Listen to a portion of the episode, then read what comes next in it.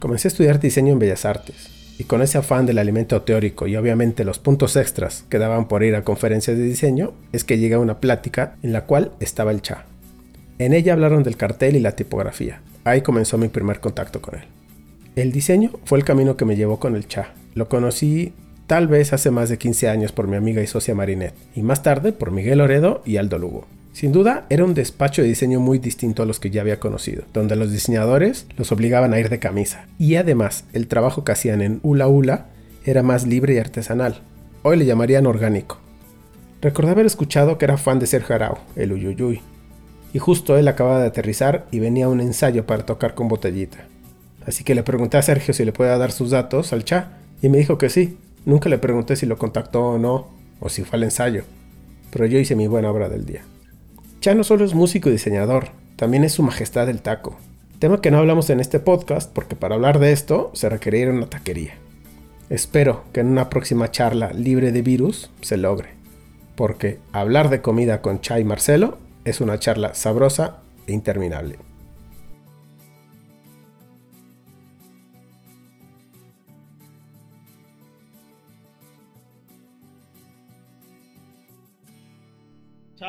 Mil gracias por aceptar esta imposible entrevista en pandemia. No, hombre, un gusto. Muchas gracias a ti. Gracias por venir. Bien, pues. A ver, empezamos con lo primero que les digo siempre. ¿Quién es hoy Cha? A, todos les pregunto, ¿quién es Cha? ¿Quién es Cha? ¿No? Ya todos me contestan. pues es curioso porque eh, justo ayer estaba platicando con Iñaki, un buen amigo mutuo, y estamos como grabando unas cosas, arreglando unas cosas y estaba hablando con uno de mis compañeros de grupo de Fobia, con Paco, y dice, no, es que Cha ha cambiado mucho, ¿no? O sea, como que Paco se quedó en un Cha de hace 10 años tal vez, y este, pues no sé, ahorita me siento como muy seguro como, como creativo, más seguro como músico, porque la verdad sí tengo pues el honor de tocar con personas que son muy buenos músicos y yo como que siempre lo dejé un poco de lado, ¿no? Por esta cosa, ah, rock and roll y tiene que salir así normal. Entonces como que me he clavado más en estudiar, me he clavado más en conocerme yo, me he clavado más en, pues, lo que, en lo que soy, ¿no? Como que muchas veces pasa que no te la crees de quién eres, qué haces, etcétera, etcétera. Y como que últimamente me la creo más, pero como dice el hombre araña, con ese poder viene pues más responsabilidad, ¿no? Claro. Ajá. Yo te conozco, ¿sabes qué? Sí tengo muy claro el que puedo separar a personas de lo que es el diseño o lo que es la música. Eh, yo te conozco por diseño principalmente, no por música. O sea, sí te ubicaba, pero eh, como yo trabajaba por aquí cerca en una empresa de televisión. Ajá, sí, muy cerca. Muy, muy cerca. Eh, me quedaba a la mano pasar por aquí y yo me enteré que te latía la tipografía y que hacían tipografía y hace cuántos años, imagínate que después de que dieron una conferencia, dijeron, si quieren y les interesan las tipografías que tenemos, pues cáiganle, ¿no? pues así como si me invitaban a su casa, ¿no? Entonces... dijeron, voy. Voy. Les, les, marco y me dicen, sí, te esperamos aquí afuera. Y les entregué un zip. O sea, para que hace el tiempo de hace cuánto, ¿no? Les hace un rato, ya, sí, 15, 20 años fácil. Sí. Y me dicen, aguántanos tantito, y ya me la entregan y, me llevé las, las tipografías, ¿no? Ah, Entonces, para mí era eso, para mí la imagen de, de Cha era eh, diseño, o sea, no era música, para mí eras diseñador. Qué vaciado. Pues es que sí, yo creo que las cosas vinieron muy a la par. Es que, haz de cuenta, mis papás, los dos trabajaban todo el día, los dos eran dentistas. Entonces estaban en el consultorio de las 10 de la mañana hasta las 8 de la noche. Entonces mi hermana y yo tenemos que buscar en qué entretenernos, porque también en aquella época y en donde vivíamos, pues no llegaba cablevisión. y llega el momento en que ya la programación del canal 8 y todos estos canales, el 5, el 2, el 13, todavía no estaba el 7 incluso, este, pues se acababan y ya empezaban a repetir todo, entonces pues buscabas como en qué hacer, ¿no? Entonces pues yo me clavaba mucho, siempre me han gustado mucho los cómics, por ejemplo. Entonces me clavaba mucho en los cómics, en los dibujos, incluso en las letras de los cómics, en los efectos de sonido, las onomatopeyas famosas. Sí. En quién ponía hasta la letra y quién coloreaba, ¿no? Igual los discos, me gustaba mucho la parte de ver el arte de los discos, quién lo había hecho, de qué se trataba, y era como un proceso mucho más emocionante porque no era de, a ver, el teléfono, la computadora, ¿quién hizo tal disco? tienes toda la historia, sino tenías que buscar en revistas y como que era una cosa que te tardabas más en investigar quién era, pero se te quedaba como más, más guardada. Sí. Me gustaba mucho también cuando mi mamá nos llevaba al súper, pues ver las etiquetas de los productos, ¿no? Así los, los logos y todo eso. Y tenía incluso un álbum junto con mi hermana de dulces importados. Entonces, así de, ya sabes, esta bolsa que trae un, un boncha así de chicle, ya sabes, el Big League Chew o el de Popeye, que acá así con la boca llena de chicle.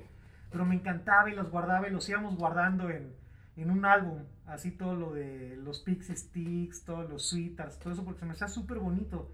Entonces como que siempre me ha gustado mucho esta cuestión del, del diseño, la ilustración y todo, y cuando empiezo a tocar, junto con Gabriel Curi, que era el baterista original de Fobia, pues entre él y yo nos aventábamos todos los flyers, y si íbamos a tocar en algún lugar, pues lo decorábamos, nos preocupábamos mucho también por cómo se veían los grupos, entonces como que siempre he estado muy unida esta parte visual y esta parte musical.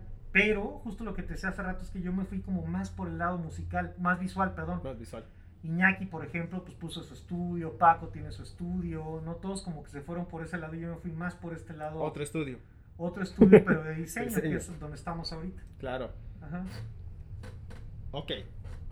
En las entrevistas dices que todo el, el rollo de, de ibas, estudiaste dos años para dentista, te castró, bueno, fuiste, estabas inscrito dos años, no fuiste dos años, ¿no? Fui dos años. Sí, fuiste, y a partir de ahí ya. Y ya, y dije, no, ya, guácala, no puedo. Fui con perdón para todos los dentistas, pero sí, no, no era lo mío. Ok. ¿A dónde te metes a estudiar diseño? Pues originalmente quería estudiar en la UNAM, porque yo estudié diseño en la UNAM. O sea, de cuenta, por presión de mi papá, que me decía siempre, es que tú vas a ser dentista, tú te vas a dedicar a esto, ya tienes los consultorios, ya tienes los pacientes, me tienes a mí, y yo sí, sí, sí. Yo la neta no tenía idea de qué quería hacer. O sea, no sabía si iba a ser músico, si iba a dibujar, no tenía idea, como que nunca tuve un plan. Mi papá sí tenía un plan súper armado para mí, pero pues no era como lo que yo buscaba. Entonces, pues estudié el área de químico biológicas, el área 2, en la prepa, oh. y de ahí me metí a la UNAM a estudiar ontología, ¿no? Porque también estamos hablando hace más de 30 años, ¿no? Era otro México, era otra escena musical, o sea, realmente ahorita la escena musical pues es muy distinta, ¿no? Puedes vivir de producir, puedes vivir de tocar, puedes vivir de un chorro de cosas, pero en aquella época no, y menos si era rock. Claro. Entonces, este, pues bueno, pues ya me meto a estudiar químico-biológicas, entré dos años a la UNAM, y cuando me di cuenta que ya no podía seguir ahí, dije, bueno, con esta cosa de mi papá de que tienes que estudiar una carrera porque si no te vas a morir de hambre, dije, pues igual estudio diseño, porque ya había hecho algunas cosas para el segundo disco de Fobia. Pero me di cuenta que tenía mucho que aprender todavía. Entonces fue que me fui a servicios escolares y les pregunté, oigan, ya no quiero estudiar ontología, me quiero meter a estudiar diseño. Ah, órale. Entonces tienes que acabar la carrera de ontología y luego te metes a estudiar diseño o te avientas las dos simultáneas. Y dije, no, pues ninguna de las dos. No, cero, ¿no? Porque ya empezábamos a tocar también y pues ya empezaba a ganar dinero de tocar. También como dije, ah, mira, puede ser, ¿no? Sí se puede. Ajá. Entonces, pues me salí, ¿no? Y no me atreví a decirle a mis papás, hasta que un día ya agarré valor y les dije, no, pues es que ya no estoy yendo a la escuela. Después de dos años ya me iba en la mañana a las 8 de la mañana, 7, y regresaba a las nueve y media que ya no estaban ellos acá. Y este, mi hermana, para esto tampoco quiso ser dentista, ella sí tuvo más este, cojones que yo. y se metió primero a estudiar Derecho a la WIC y no le gustó y de ahí se pasó a estudiar psicología. Me dijo, pues ven a ver la WIC, está bastante bien en diseño, o sea, por lo que yo he podido ver. Entonces fui y me gustó la universidad, me gustó lo que estaban enseñando, tenía ganas de aprender, tenía muchas ganas de aprender porque el segundo disco de Fobia, pues yo hice la portada, pero ya toda esta parte interior, la parte técnica, porque además era la época de hacer originales mecánicos, o sea, no era todavía digital, o sea, sí tenías que saber. Sí tenías que saber. Ajá. Entonces fue que me metí a estudiar a la WIC hice mi examen de admisión, no pasé, entonces estuve otro año de vago tocando y ya el año que entra volví a hacer el examen y ya fue que me metí a estudiar la carrera de diseño en la WIC y hasta acabé examen profesional, o sea, soy LDG. Bien, mira, otro LDG por allá. Sí, porque en diseño cada vez veo más lejos el que haya licenciados en diseño, ¿no? O sea, se aprende tan, tan rápido por fuera. Ajá. Pues es que es curioso porque a mí me tocó justamente esta transición entre la época análoga, digamos, y la digital, ¿no? Cuando yo empecé, pues era esta cuestión de hacer dibujos en wash, rellenar las bolitas con tinta china, hacer el corte perfecto, que todo tenía que estar al 100 perfecto. Y pues sí, así tenía que ser porque de eso se iba directamente a impresión. Pero a la mitad de la carrera fue que empezó a entrar como ya fuerte la cuestión digital, ¿no? Entonces cambió mucho. Pero lo bueno, pues es que sí me tocó como esta cuestión de la manufactura, o sea, de que tenían que estar las cosas bien hechas, ¿no? Bien armadas, al 100. Entonces creo que eso me ayudó mucho. También conocí gente pues bien padre con la que hasta la fecha sigo trabajando y haciendo cosas ahí en la WIC. Eh, la neta, creo que sí conviene estudiar, ¿no? Yo te digo que empecé haciendo discos como por mi lado y medio puedes aprender, pero la escuela sí te da como cierta disciplina, sí te da el trabajo en equipo, sí te da como muchas cosas. Te da estructura. Te da estructura. Podrías pensar que, ay, estudiar diseño no. O sea, yo creo que sí es importante y sí hay que hacerlo porque pues te das cuenta de la importancia del diseño, ¿no? Y, que sí es una cosa muy clavada y muy... De, de, muchas cosas, ¿no? De atención al cliente, de tanta, tanta cosa, sí. La teoría es muy importante en diseño. Sí. Y, y no lo vemos y, y, de hecho no lo ve la gente que se dedica a, a solamente hacer diseño en, en, Isabel la Católica, ¿no? Diseño por computadora. De sí. pesos el logo. Sí, o sea, no hay un, un, por qué lo hiciste, no hay, o sea, esta tipografía está bonita, clip art acá, listo, ten tu logo, ¿no? Sí, claro. O sea, la parte teórica sí es muy importante. Muy importante. Sí, te digo que me di cuenta de eso también después en la música, o sea, como que yo decía, ah, rock and roll, ¿no? Y pum, ahí sale, pero no, sí está esta como parte teórica que es bien importante, y en el diseño igual, ¿no? Esta parte de teoría del color, de líneas de tensión, de justificaciones racionales, etcétera, etcétera, sí es importante, bien, bien importante. Y de hecho, en la música lo escuché por Iñaki y lo escuché por ti, que decían, pues bueno, sí, tocan bien, pero regresen cuando ya ah, sepan, ¿no? Tocar. Ajá, sí, eso nos dijeron la primera vez que quisimos grabar nuestro, que quisimos este... Eh, un contrato disquero, nos dijeron, ah, sí están chidas sus rolas, pero aprendan a tocar primero, ¿no? Pues sí, claro, por supuesto. Es que es eso, o sea, es como tener la idea, es como tener conceptos y todo, pero también llevarlos a cabo bien. Claro. Y es como mucho también lo que te toca hacer, ¿no? Sí. O sea, yo por ejemplo no me imagino a los Ramones tocando como Dream Theater. Claro, sí. O sea, como que sí depende mucho también tu rollo. Yo en mi, en mi rollo de diseño, pues sí, ah, eh, volviendo un poco a la primera pregunta que me hiciste, pues ya me creo mucho más de, de, mi estilo y mi manera de hacer las cosas, ¿no? Gracias a Aldo Lugo que me decía, pero es que hazlo, hazlo tú, hazlo, me decía, hazlo mundochá. sí. Como, sí, así, con tus monos y tus cosas, ah, pues órale va, ¿no? Y sí, pienso en, ídolos míos como Mariscal, por ejemplo, ¿no? Que es muy Mariscal su rollo. Dije, bueno, pues sí, ¿por qué no, no? Y en lo que he hecho siempre en la vida, pues como que siempre me ha gustado ser como, pues que sea divertido, que sea humorístico, que sea colorido, que sea impactante, ¿no? Como el sello del estudio, de hecho. Sí, sí, sí, sí, como muy... Eh, humorístico, yo creo, como humorístico sin ser chistosito. Claro. O sea, que tenga como esta parte de... Creo que el humor... Tiene ciertos guiños de humor lo que hacen. Sí, y creo que todo lo que he hecho siempre ha tenido como ciertos guiños de humor. Y eso me late. Está chingón eso. Sí. Ahora, empiezas a tocar con una banda y de ahí te jala Leo a Fobia, ¿no? Ajá. Sí, yo tocaba con Marcelo Lara con el que después estuve en Moderato, que es mi amigo desde que tenemos 11 y 13 años, pero era muy flojo. Entonces, este, era vamos a ensayar, ay no, qué flojera. Y también era esta cosa, bueno, ya ensayamos, vamos todos a comer. No, yo voy a ir a comer a mi casa. Invítanos a tu casa. Por supuesto que nos voy a invitar a mi casa. Entonces, como que, ay, no, bajón para todos.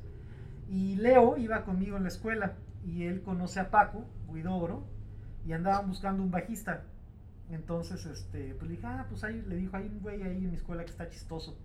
¿no? Entonces me fue a ver tocar un día Paco a un festival de música que hacíamos cada año. Había tocado Leo con su banda, yo toqué con la mía. Y ese día payaseamos mucho, Iván, Marcelo y yo. Y este, yo incluso traía pintado aquí en la mejilla Cha. Y acabamos de tocar y acabamos tirados en el suelo, etcétera, etcétera. Y Paco quedó fascinado. Y llega y me dice, este, ven, ven, ven, ven, ven, ven, ven. Yo, ¿qué pasó, amigo de Leo?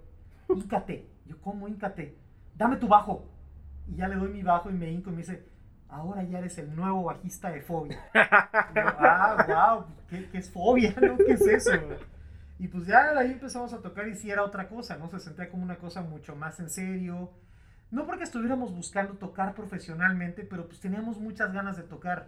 Y luego con, con, Marcelo pues era muy frustrante, ¿no? Esta cosa de no quiero, me da flojera. Y con ellos era de ensayamos todos los días a las 4 y media de la tarde y empezamos a montar rolas y empezamos a hacer Porque así es Paco, ¿no? Porque así es Paco y así éramos todos, como muy neuras. Entonces, este, pues empiezan a salir canciones. Muchas de las primeras canciones que hicimos las desechamos. Este, y pues ya de ahí nos seguimos. Luego vino esta famosa anécdota de aprender a tocar, entonces seguimos ensayando más, aprendiendo juntos. Qué chingón, qué chingón. O sea, a, a, mí esa parte me late porque normalmente vemos al grupo ya hecho, ¿no? Ya hecho, tocando y con miles de seguidores. Y no viste los inicios, no viste las chingas, no viste... O sea, ves tan fácil, el, se fueron a grabar a Nueva York, ¿no? Ah, qué padre. No sabes si la sufrieron en Nueva York, porque no era tan lindo, ¿no? O sea, el, Sí. el, el sentarte y, y la disquera no pagaba al 100% todo, o sea, son cosas que no ves como, como fan. Ajá. Pues sí, yo no creo que haya sido chinga nunca porque nos encantaba. Pero me pasó en los conciertos del Palacio de los Deportes, ¿no? Como que ahorita nos han pasado muchas cosas que nunca nos hubiéramos imaginado, porque cuando empezábamos a tocar, pues era esta cuestión de, de ganas de tocar, ¿no? Y de repente empezaban a salir lugares de rock, ¿no? Estaba Rocotitlán, el primer Rocotitlán, entonces como que el chiste era tocar en Rocotitlán. Sí. Y pues empezábamos a tocar en Rocotitlán los martes, así, ¿no? Con alguna otra banda y había... No, antes, antes, o sea, antes de Rocco y todo eso las tocadas se hacían en librerías, por ejemplo, en la Gandhi de Miguel Ángel que acaba de cerrar, Ujú. en el segundo piso hacían conciertos y ahí nosotros íbamos a ver a Botellita de Jerez, íbamos a ver a Chuck Moll, íbamos a ver a un chorro de bandas y cabíamos 30 personas, ¿no? Las insólitas imágenes de Aurora, que luego fueron los caifanes, pues también los íbamos a ver ahí 20 pelados. Pero pues era lo que nosotros queríamos, estar ahí donde estaban nuestros ídolos, ¿no? Tocar ahí también y que nos fuera a ver la gente. Y era bien padre porque logramos conseguir una tocada en alguna de estas librerías e iban 20 personas, 15 personas. Y los mismos de la librería nos decían, ¿no quieren tocar aquí en dos semanas? Nosotros, sí, claro, por supuesto, ¿no? Las, los flyers, por ejemplo, los hacía Rogelio de la regla rota, que éramos fans, así nos hizo un fan el de la regla rota, ¿no? Así con toda su estética y todo bien padre. Y pues ya empezamos a tocar en lugares como el 9, ya empezamos luego a tocar en lugares especializados de rock y todo. Pero era bien chido porque era como esta emoción de que estás viendo crecer algo, ¿no? Ujú. Pero sin realmente estar conscientes. Yo creo que ahorita estamos ya mucho más conscientes de todas estas cosas, pero en aquella época teníamos 18 años, yo tenía 15. A muchos lugares que no fueran librerías o cosas así no lo dejaban entrar. Cuando empezamos a tocar en bares y antros, lo teníamos que meter por la puerta de atrás y no tenemos que decir que tenía 15, etcétera, etcétera. Entonces como que lo hicimos porque pues era algo que nos gustaba mucho. Y ahora que estuvimos tocando en el Palacio de los Deportes y que fueron dos Palacios de los Deportes llenos, fue así, ¿en qué momento lo logramos, no? Y sobre todo esta parte, a mí el DVD que grabamos, lo que más me gusta es ver la reacción de la gente. Sí. O sea, cómo están cantando y están felices y cómo lo que hicimos cinco chamacos caguengues, pues acabó siendo parte de la vida de muchas personas, no nada más de la nuestra. Entonces eso sí es así de, ah, qué padre, ¿no? Y que, y que encontramos pues como una familia creativa, con sus altas, con sus bajas, ¿no? Como todo, pero, pero pues a fin de cuentas que, que, que lo logramos, ¿no? Y que Fobia también fue un grupo que siempre fue amado o odiado, ¿no? Como que todos los proyectos que hemos hecho siempre van por ahí, ¿no? Yo creo que la excepción ahorita es Gran Sur, pero Moderato y Fobia, los dos o lo amas o lo odias. Fobia ahorita ya después de tantos años tú me dices, ah, wow, Fobia, increíble, pero en su época, si era así de, ¿estos, ¿estos qué, no? O sea, fresas, no están hablando de política, no están hablando de cosas importantes, hablan de microbitos, iguanas y por qué, y además viene del sur de la Ciudad de México y de esta escuela y de esta escuela, entonces como que era esta como mala onda, pero pues vaya, o sea, como que a fin de cuentas y con los años, pues fue importante para mucha gente, ¿no? No nada Claro. más para nosotros. Sí, yo veo eso y también lo hablaba, te digo, hablaba esto con Iñaki y era el que no los aceptaran por ser los fresitas, eh, que obviamente eso uno tenía que hacerlo forzosamente, ¿no? ¿Por qué? Porque tenías influencia de fuera de México. Y ustedes tenían eso. Mientras que las bandas de aquí, que no habían salido de México y que no tenían accesos a discos, ni cassettes, ni música, su influencia era lo que podía llegar, ¿no? Sí, lo que decíamos de la tele hace rato, ¿no? Eh, eh, Araganes, obviamente no tuvieron una influencia tan fuerte, o sea, sí medio chicana y todo el rollo, pero eh, ustedes tenían acceso a televisión por cable. Sí, no, y no bueno, yo no. Bueno, así.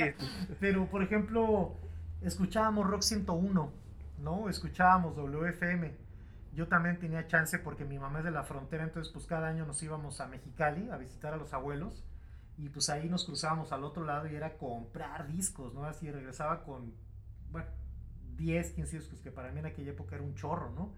Y los escuchábamos y los intercambiábamos. Empezaba a ver revistas importadas también, donde empezaba a saber como bandas de otros lados. Y nos encantaba esa música, ¿no? Es lo que queríamos hacer. Eh, yo creo que también pues es de dónde venimos eh, y nunca lo negamos, ¿no? Yo siento que hicimos bien al no negar nuestros gustos y nuestros orígenes porque pues a fin de cuentas pues es lo que somos y lo reflejábamos en la música. También veníamos de una época donde durante muchos años pues el rock estuvo prohibido, por eso se hacían tocadas en librerías y cosas así súper chiquitas porque manifestaciones grandes no se podía, ¿no? Este, después del 68, o sea, si era así como de suena como eh, documental, pero pues el gobierno no, no lo permitía, ¿no?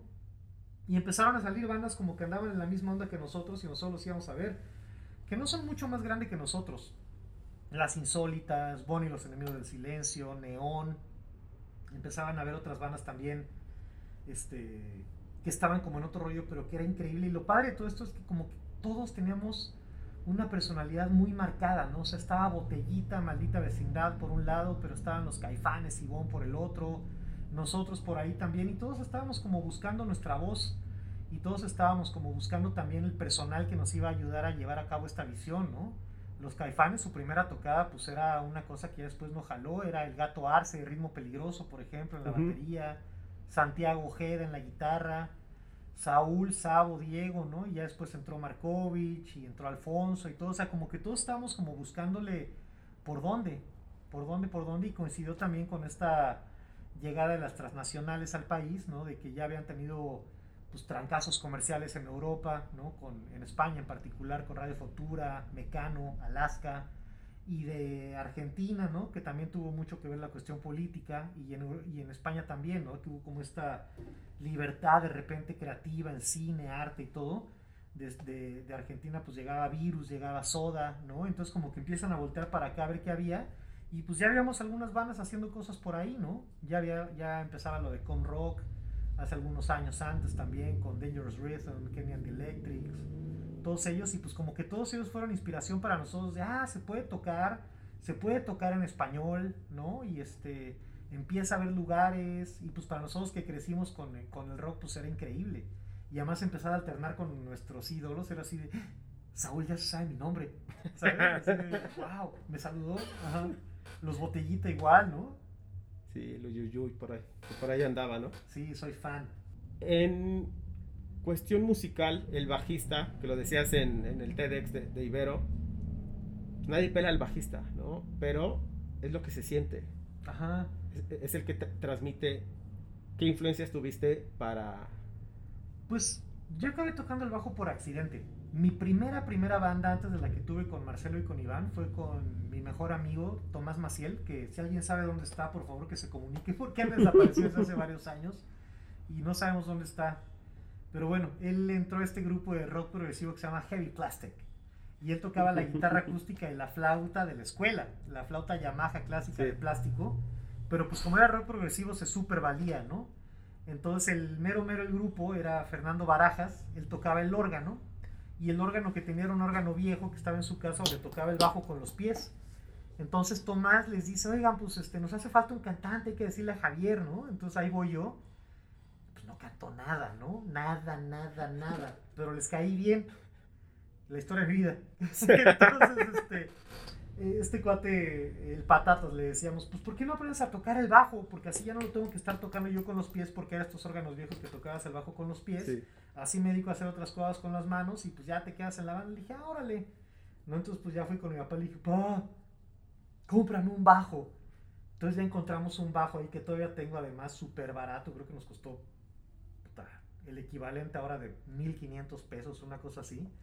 Y este, pues ya llegué con mi bajo, ya me enseñaron ahí a afinarlo, porque no tenía idea de nada, porque en mi familia nadie toca nada. O sea, mi hermana es mucho más musical que yo, pero como que nunca le llamó la atención. Entonces, pues ya llegué, me enseñaron a afinar, me dijeron, pues esta nota es esta, esta nota es esta, en esta canción toca esto. Como era progresivo medio jazzy, si quieres improvisar, toca todas menos esta. Entonces, en el piano son las blancas menos esta negra, en el bajo son estas, o sea, como que ahí fue así curso intensivo. Fast track. Ajá. Yo quería ser baterista. Siempre me gustó la batería. Siempre me ha gustado mucho la batería. Pero mi papá me dijo: No, Nel, no te voy a una batería. Es escándalo. Y además aprende a tocar algo que te puedas acompañar en las fiestas para ligarte chavas. que ligues, cabrón. Mi papá siempre esa era como su onda. Aprende para ligarte chavas. Entonces este, le dije un bajo. Me dijo: Bueno, pues órale. Pero luego aprendes a tocar la guitarra. Sí, sí, luego aprendo. y agarré el bajo y me gustó mucho, mucho, mucho, mucho. Por, por cómo suena, por todo. O sea, como que no entendía en aquella época por qué me estaba gustando, pero me gustó mucho.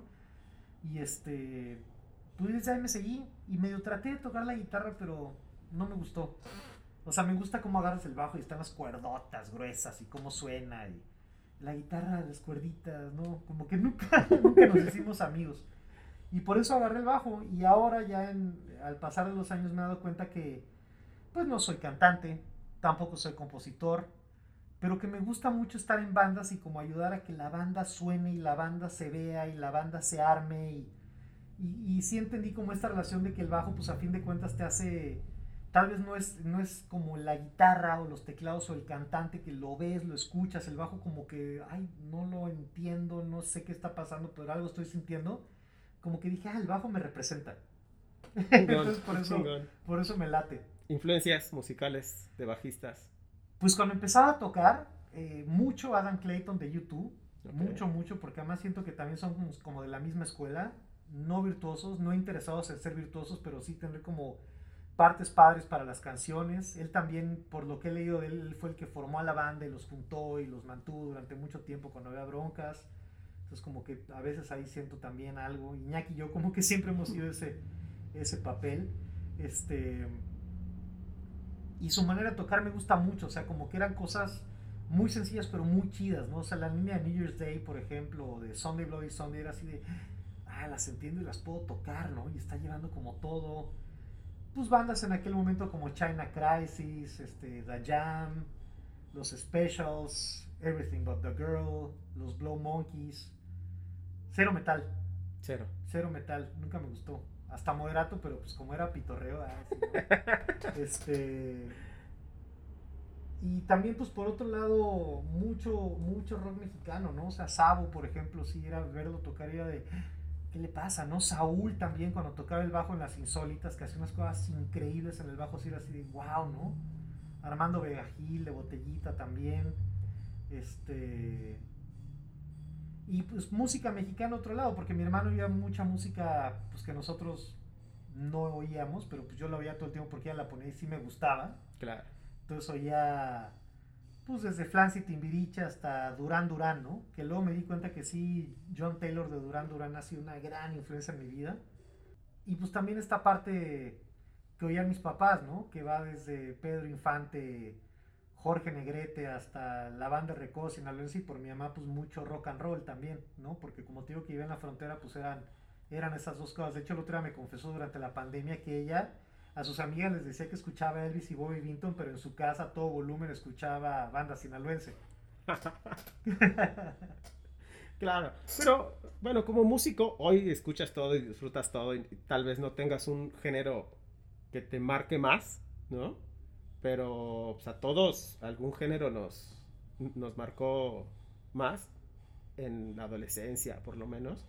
Y, creo que Fobia fue uno de esos que marcó a una generación enorme, ¿no? O sea, aun, cuando entre músicos se, se castigaran y dijeran, ah, los fresitas esos, la banda fue marcada. O sea, fueron parte de, del movimiento de rock en español.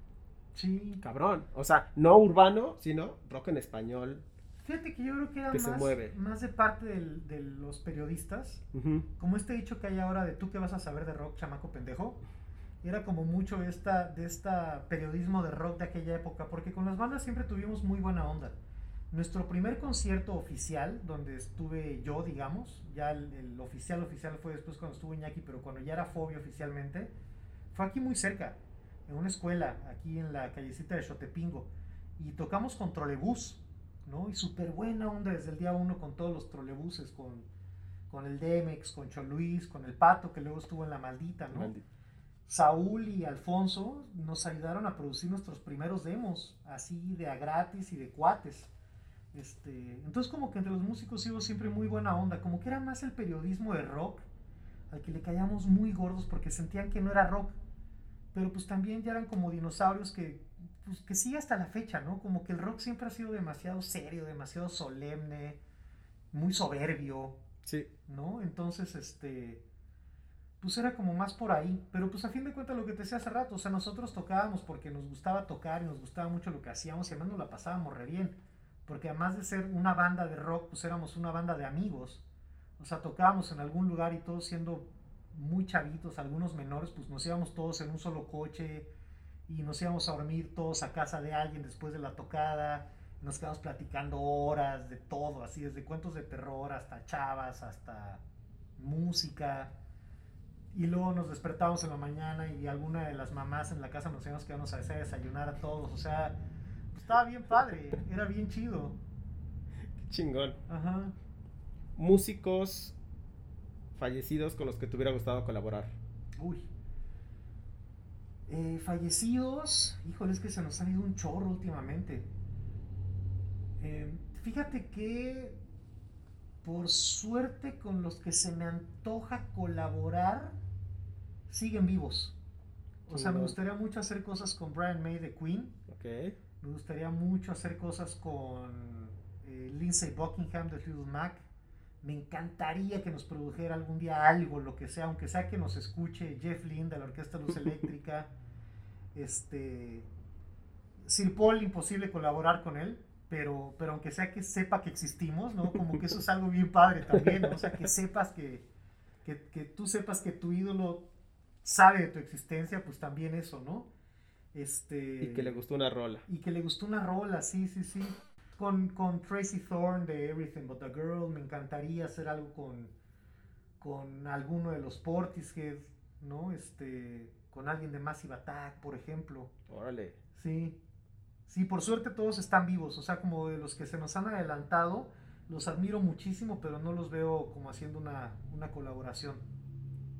Ahora, el día de hoy, así con como están las cosas, si alguien quiere ser músico, pros y contras. Pues pros, que sí hay como una industria ahora más grande para la música, sobre todo si es, eh, es rock, ¿no?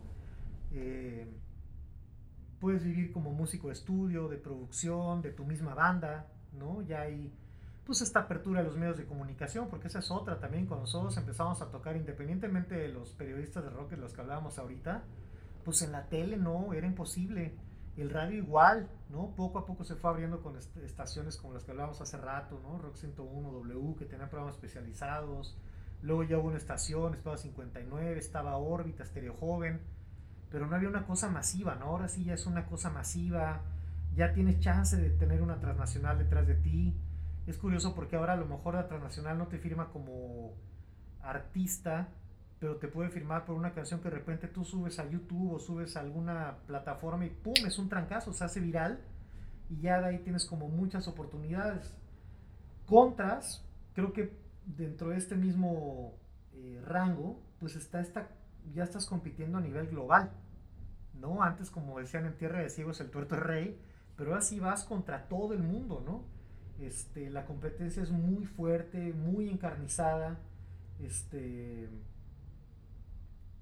ya no hay tal vez estos presupuestos que había en algún momento, como nos tocó a nosotros con esos primeros discos de Fobia, que no, tampoco eran los presupuestos que le daban a José José, Juan Gabriel, pero pues para una banda rock estaban muy bien.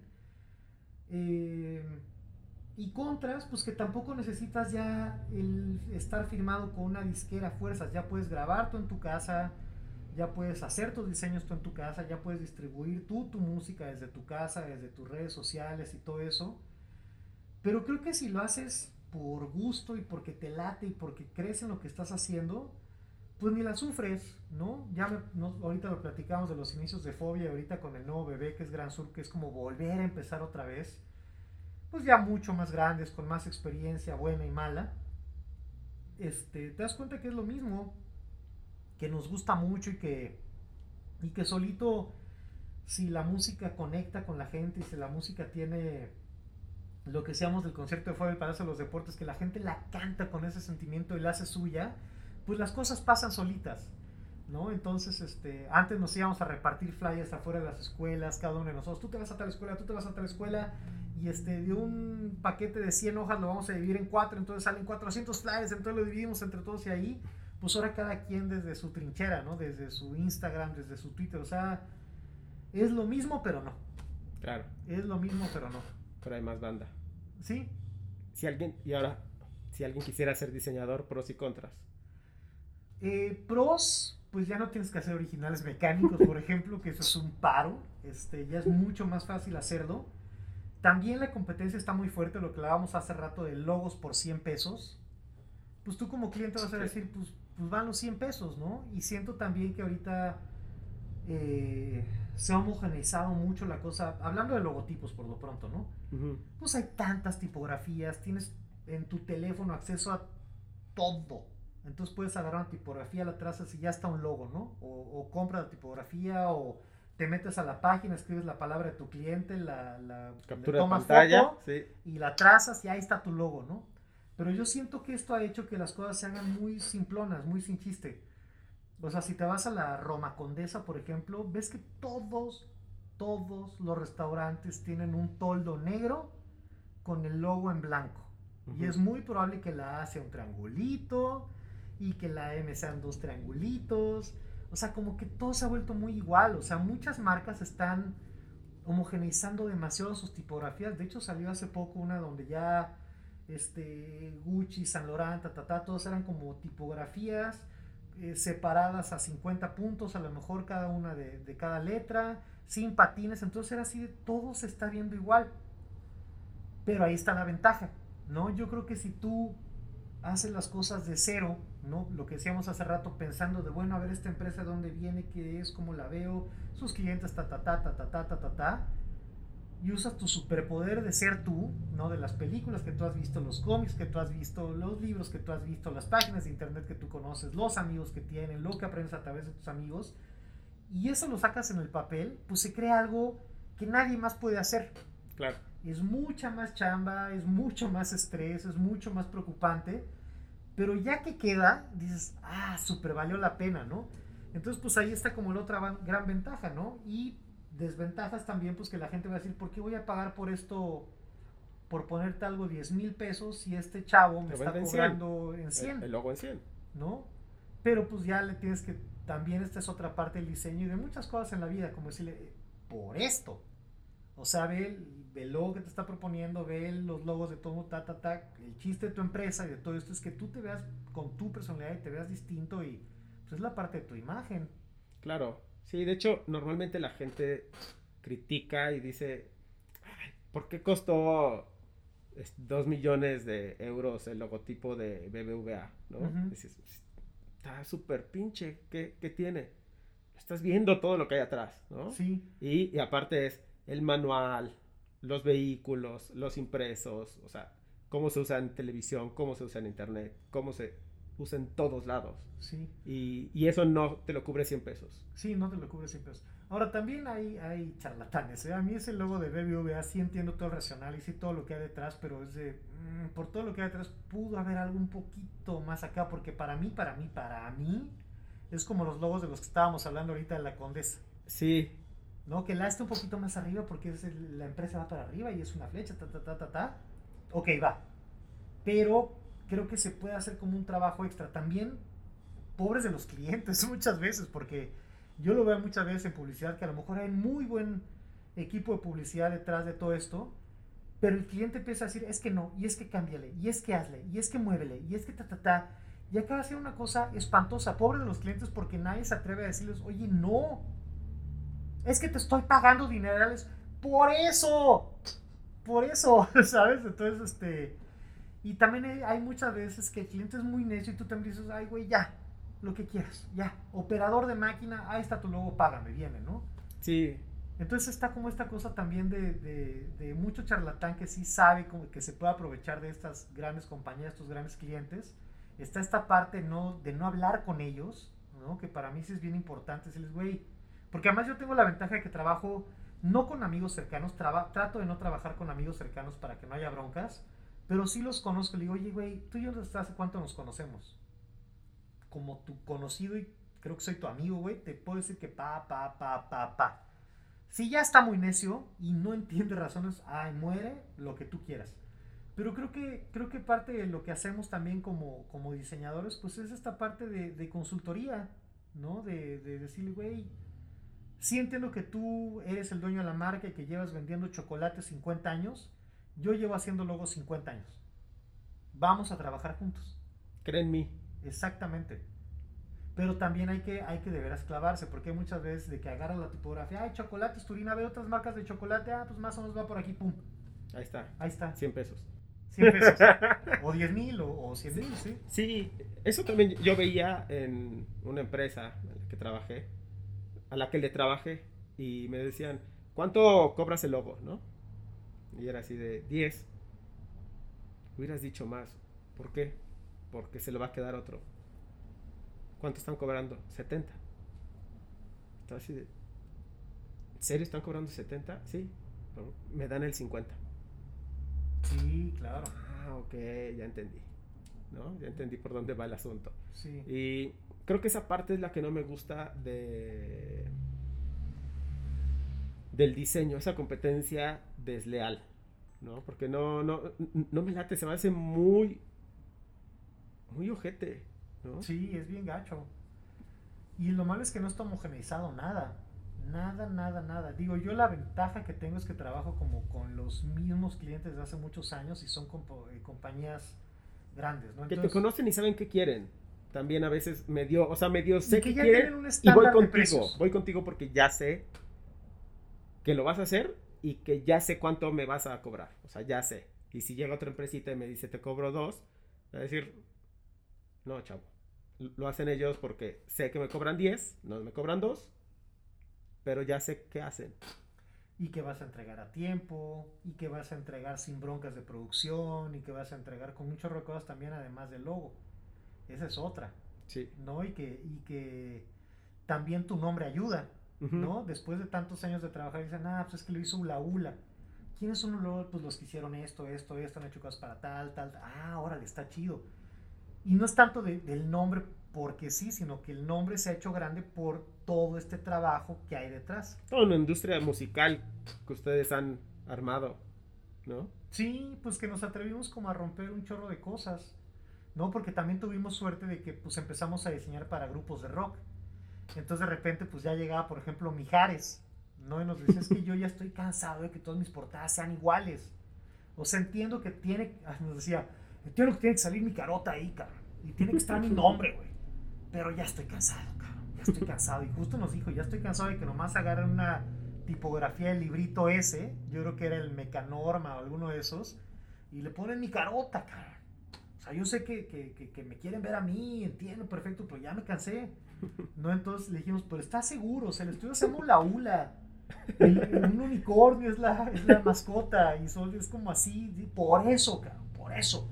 Y le hicimos una portada donde pues sí está Mijares en la portada, pero el disco se llama Capuchino. Entonces nos lo llevamos a un café en la Condesa, le pedimos permiso a los del café, oigan, ¿podemos pintar en la ventana del café Mijares Capuchino? Sí, claro, este, pero pues salen tanto usarla, ahora le va, ¿no? Puedan, sí, ya se armó la, la, cuestión de presupuestos y todo eso. Entonces pintamos en la ventana del café con, con, con pintura, Mijares, Capuchino, como si así se llamara el lugar. Sentamos a Mijares detrás de la ventana y pues ya estaban los elementos. Él en la portada, el logo de buen tamaño y todo, pero se le dio como un girito. Claro. ¿Sabes? Entonces ahí fue donde entendí justo esto que dices tú de te buscan por, por cómo hacen las cosas, porque saben que vas a darle la vuelta manteniendo los aspectos, lo que decíamos hace rato el chocolate, o sea, entiendo lo que es tu chocolate, entiendo lo que para ti representa, para el público y todo, pero danos chance de, de, de renovarlo un poquito, darle la vuelta, conservando todo eso. Un cliente me decía, eh, sé que soy naco y por eso te contrato porque sé que no vas a dejar que yo te dé órdenes y hagas un logo naco. Está buenísimo. Pero a nosotros nos pasó también con, con una disquera de la que está aquí cerca, que nosotros le empezamos a entregar para los huracanes de Durango, no me acuerdo cómo se llama el grupo, ¿no? Y entregamos como propuestas de, ah, estaría chido esto, estaría chido lo otro, ¿no? Y nos decían, miren chicos, la verdad, se los vamos a decir derecho. Lo queremos feo, lo queremos gacho, lo queremos en esta onda. Nosotros, ¿de veras? Pues dices, bueno, pues vamos a divertirnos, ¿no? Entonces, pues ya lo hacíamos de todas las cosas que nosotros también decíamos, híjole, no lo haría nunca, ahí sí. Pero ahí, esto es trivia, el nombre del diseñador era Toll Darkan Hanson. Porque estábamos trabajando unos amigos y uno era muy alto, el otro era muy moreno y yo era el guapo, obviamente. Entonces era Tall, Dark and Handsome. Entonces era como si fuera un alemán tipo este, Stone Thorgenson. Este era Tall, Dark and Handsome. Qué chingón. Ok, vamos yendo al final de esto villanos o héroes, ya que te gustaban las cómics. Ah, los héroes siempre, por supuesto. Fuiste más de héroe. Sí, claro, claro. ¿Cuáles? ¿Cuáles eran así tus más así favoritos? Mis top 4, eh, Linterna Verde, porque se me hace el, el poder más chido. ¿no? O sea, el anillo con el que puedes hacer lo que quieras mientras te lo puedas imaginar y tengas el poder de voluntad de hacerlo, me representa. Qué chingón. Ajá. Batman, por supuesto, por esta cuestión de que pues, se pone a los trancazos con la Mujer Maravilla y Superman y si se lo propone, lo logra. Este es un seguidor fiel de Batman. Sí, claro. a pesar de que por el hecho de que exista Batman existen muchos de sus villanos, ¿no? Porque pues, en muchas historias el guasón existe por Batman y muchos dicen, ah, yo también quiero entrarle como a este club de cosas raras y a ver si lo logro yo vencer, pero bueno esta cuestión de ser un ser humano que se pone a, los trancazos con dioses prácticamente. El hombre araña por su personalidad, ¿no? Por esta cuestión de, ay cabrón, pues tengo que hacerlo, ni modo, ¿no? Y Superman por esta cuestión de, de, cómo es, ¿no? O sea, de, de, ser bueno y de ser derecho y de ser chido. A mí me gustaba Spider-Man, pero en el doblaje de México. Ah, bueno. En, en inglés no me atrapaba. El doblaje se me hacía súper chistoso. Yo siempre lo vi en español, nunca lo vi en inglés. ¿Y en los cómics? Sí. ¿Pero dices el doblaje de los cómics? No, o sea, ya el doblaje... ¿De la serie? De la serie. y es ahí... Porque yo, no fui tan de cómic. Eh, sí los veía y de repente sí iba a Estados Unidos, compraba uno, pero no me atrapaban tanto porque, pues, yo ya los compraba en VHS. Ah, ya. Entonces yo ya veía las caricaturas Ah, yo sí las veía en la tele directamente, pero como yo los leía más en el cómic, las caricaturas eran como un complemento. Ah, esto lo sacaron de tal cómic, ah, y los veías moverse. Exacto. Sí, era así de, wow, así cuando, ay, no me acuerdo cuál de los Avengers fue, que están como en la nieve todos y en cámara lenta y van todos, así de, güey, ahí están. O sea, lloré. Sí. O sea, lloré de, ay, ahí están. Mis, mis amigos de la infancia, ahí están. Ajá. Sí, sí, de hecho, me decía un cuate me decía, la magia en los cómics ocurre en los espacios en blanco. Ah, mira. Porque está así y el segundo lo ves así. Sí, claro. Y, y tú ya... Y en medio voló. En medio, algo pasó en medio que voló. Igual los golpes, ¿no? O sea, veías así el golpe y en la siguiente estaba tirado en el suelo. En ese espacio en blanco es donde ocurría la magia. Eso está bien padre. Y eso está chingón. Ajá, o sea, cuando comprendes eso dices, Claro, sí, sí es cierto. Ajá. Ahí, ahí ocurría, ahí yo me imaginaba las cosas. Sí. Pero en mi caso, yo me crié con tele y VHS y betas, betas. Ajá. y, y luego me llegaron los cómics. Entonces ya lo veía como que era un extra. Ya no me atrapaba. O sea, ya no, ya no me atrapaba el, el, verlo fijo cuando ya lo estaba viendo sí, claro, animado y hablando, ¿no? Sí, no, pues es que aquí sí te clavas porque es la cuestión de que, se, de, que le entiendes a todo el universo. O sea, del cómic, ¿no? De la historia y quién es amigo de quién y por qué se juntaron y el origen y tal, tal, todo. O sea, era como una telenovelota. Y pues llevas tantos años leyéndolo y te digo que pues a mí no me tocaba ese tipo de tele, entonces pues yo lo leía mucho en los cómics. Además tenemos un puesto de cómics y de periódicos en la esquina de la casa. Entonces pues era así, ahorita vengo. Y sí, los cómics para mí fueron bien importantes. No nomás los de superhéroes, pues también los underground y los mexicanos así. Calimán, la familia Burrón. Mi papá cuando estaba chavito me fue juntando todos los domingos un cómic que se llamaba El Spirit y lo, lo, juntó en un libro, este, Los Agachados de Rius. Luego Rius tuvo también un cómic para niños que se llama Cucurucho. Había otro que se llamaba El Circo también, que eran como cómics mexicanos para niños bien padres, bien, bien padres. Entonces sí, yo sí era mucho de cómics, mucho, mucho. Mi mamá también le gustaba, mi mamá leía Chanok, El Príncipe Valiente. Mi papá también era súper fan de los cómics. Entonces pues como que de ahí lo agarré también. chingón. Ajá para terminar, dos preguntas. Si alguien, tú has trabajado ya con muchos diseñadores, sabes más o menos las escuelas. ¿Alguien quiere estudiar diseño? ¿Dónde le, recomendarías estudiar? Pues yo sigo recomendando mi alma mater, la WIC, la verdad. Este, muchos de los maestros con los que yo estudié siguen ahí y son grandes maestros. Este, pero que sí se claven mucho en que el diseño no es nada más los libros de diseño o páginas de diseño, ¿no? Que el diseño está en todos lados, o sea, en los discos, en las películas, en los restaurantes, en los cómics, en la naturaleza, ¿no? El diseño está ahí siempre y que siempre pues tenga los ojos muy abiertos y estén pensando, yo todo el tiempo me pasa que estoy tocando y estoy pensando en diseño y me equivoco, o sea, no sé si es el la segunda vez del primer coro y ay, ay, ay, ya se me fue la estructura. Me pasa como estoy diseñando que estoy pensando en música, ¿no? O sea, como que todo el tiempo voy en esas dos cosas que digamos son como mis, mis cosas más, que pues con las que he estado toda la vida prácticamente. Entonces, pues que si van a estudiar diseño, yo recomiendo la WIC, eh, pero que sí piensen mucho en que, en que ser diseñador es estar pues todo el tiempo con los ojos bien abiertos y las orejas también, ¿no? Hay muchas frases muy inspiradoras y, biografías y un chorro de cosas, o sea, pues yo creo que no nada más es en el diseño, es en todo lo que hagas, ¿no? O sea, si te vas a dedicar a algo, pues sí estate como clavado en eso siempre, siempre, siempre, siempre y que lo disfruten mucho. Música, ¿dónde estudiar música? Yo me iría con maestro particular. Ok. Y la gran ventaja ahora también es que hay mucho video donde puedes aprender, ¿no? Este yo durante años no estudié nada y me arrepiento mucho, entonces no sabía escalas, no sabía armonías, no sabía nada, pero pues hay tantos libros, hay tantas cosas, sacar canciones, ¿no? O sea, puedes buscar el video de YouTube de cómo tocar tal canción, pero creo que lo mejor es sacarla a tu de oído para que te cueste trabajo, es más tardado. Y pues lo mismo, estar tocando, ¿no? Me encantan las series, me encantan las películas, pero siempre tengo un bajo ahí junto donde estoy como tocando lo que le estoy viendo. Y a lo mejor ni sé que estoy tocando, pero ahí lo tengo, ¿no? Este, Entonces, maestro particular.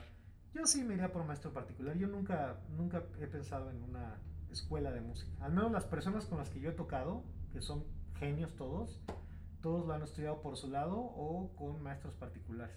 Pero esto no quiere decir que esté mal estudiar en una escuela, pero yo no conozco, yo no tengo idea. ¿Alguno que recomiendes que conozcas así que digas? Ah, yo estudié con Rick Delis. Es este, un amigo que conocimos en Los Ángeles que trabajaba en la tienda True Tone y se vino a vivir aquí a México y es súper buen maestro, súper, súper buen maestro. Tiene una paciencia de santo. Entonces te enseña un chorro de cosas. Es gran maestro. Rick Delis. Rick Delis. Va, lo voy a poner ahí en el texto para que Sí. Ok, ¿y qué me puedes decir de Unplug? ¿Del Unplug de Fobia? Pues que lo mismo que el Palacio de los Deportes, ¿no? O sea, como que después de tantos años por fin nos están pasando estas cosas que como que nunca fuimos tomados en cuenta. ¿no? A pesar de la popularidad ¿no? del grupo, a pesar de lo importante que para mucha gente, a pesar de tantas cosas, como que nunca, nunca nada, ¿no? De hecho es chistoso porque nos lo han puesto mucho en, redes sociales ahora, este, de... Leo dijo en el concierto de 20 años que nunca los habían invitado a hacer un upload, entonces iban a hacer el suyo ustedes, ¿no? Y sí, jamás figurábamos en nada, jamás figurábamos en nada. Es que es, muy chistoso. O sea, la gente siempre, ahora se imagina fobia como que, ah, fobia. Pero no, neta no. Entonces, pues lo estamos armando y queremos que sea un plug muy distinto. en cuanto a cómo se ve y en cuanto a la música. O sea, no queremos como este sonido un plug donde agarras y tocas tu parte de bajo en un bajo acústico y que tocas la parte de la guitarra en una guitarra acústica y ya. O sea, sí le estamos torciendo un chorro de cosas y le estamos dando la vuelta. Músicos invitados. Hay músicos invitados, pero pues también lo estamos haciendo a la mitad de una pandemia. Entonces digamos que los featurings grandes, pues los que tenemos pensados no se van a hacer. pero porque pues había que viajar, ¿no? De otras partes del mundo. Pero estamos tocando con amigos muy queridos y muy cercanos, porque también el chiste es como torcerle, ¿no? O sea, a lo mejor yo no tocar el bajo todo el tiempo, sino nada más agarrar y estar con una perilla así subiéndole y bajándole algo. O Iñaki tocar una mandolina o cosas así, ¿no? Sí le estamos como dando la vuelta cañón. Lo puso Paco en un tuit el otro día. Dios le da sus unplugs más difíciles a sus músicos más pachecos. Ustedes. Bien. Mil gracias. No, gracias, Irra, hasta que se nos hizo. Sí, me la pasé chingón. Yo también. Mil gracias. Tiene que llegar una pandemia para que nos juntáramos. Bien. Sí, porque nada más nos escribimos. Exacto. Bien, entonces, mil gracias y nos vemos.